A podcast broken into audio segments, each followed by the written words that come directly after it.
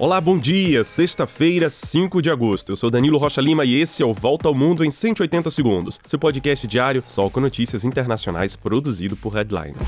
Começamos o dia com notícias das manobras militares da China ao redor de Taiwan. Mísseis sobrevoaram a ilha e caíram na zona econômica exclusiva do Japão. Aviões e navios de guerra chineses ultrapassaram a linha média do estreito que separa a China da ilha de Taiwan. Nancy Pelosi, presidente da Câmara dos Estados Unidos, termina hoje sua viagem à Ásia pelo Japão e a Casa Branca diz que a China reage de forma exagerada à visita de Pelosi a Taiwan.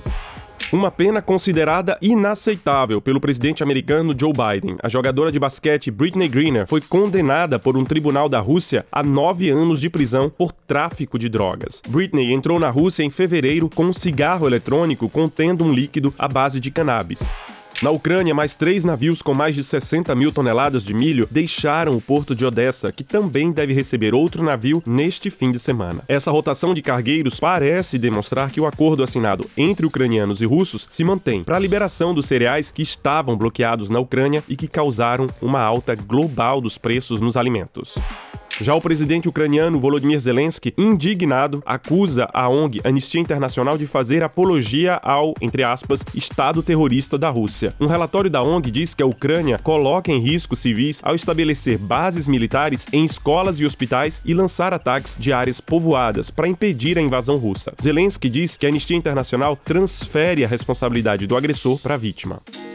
Fala pessoal, Bianca Sakai da Headline invadindo aqui para te contar que nós temos uma newsletter, o Mirante Headline. É uma curadoria finíssima do que saiu de melhor no jornalismo independente na semana. Para assinar é só acessar headline.com.br/mirante. No México, a população segue apreensiva a tentativa de resgate de 10 funcionários de uma mina de carvão presos a 60 metros de profundidade. A mina, que fica a 1.100 quilômetros ao norte da cidade do México, desabou na quarta ao ser inundada por três poços conectados à galeria. Mais de 200 socorristas foram enviados para o local. Cinco mineiros conseguiram escapar do desabamento e foram levados a um hospital. Dois deles já receberam alta.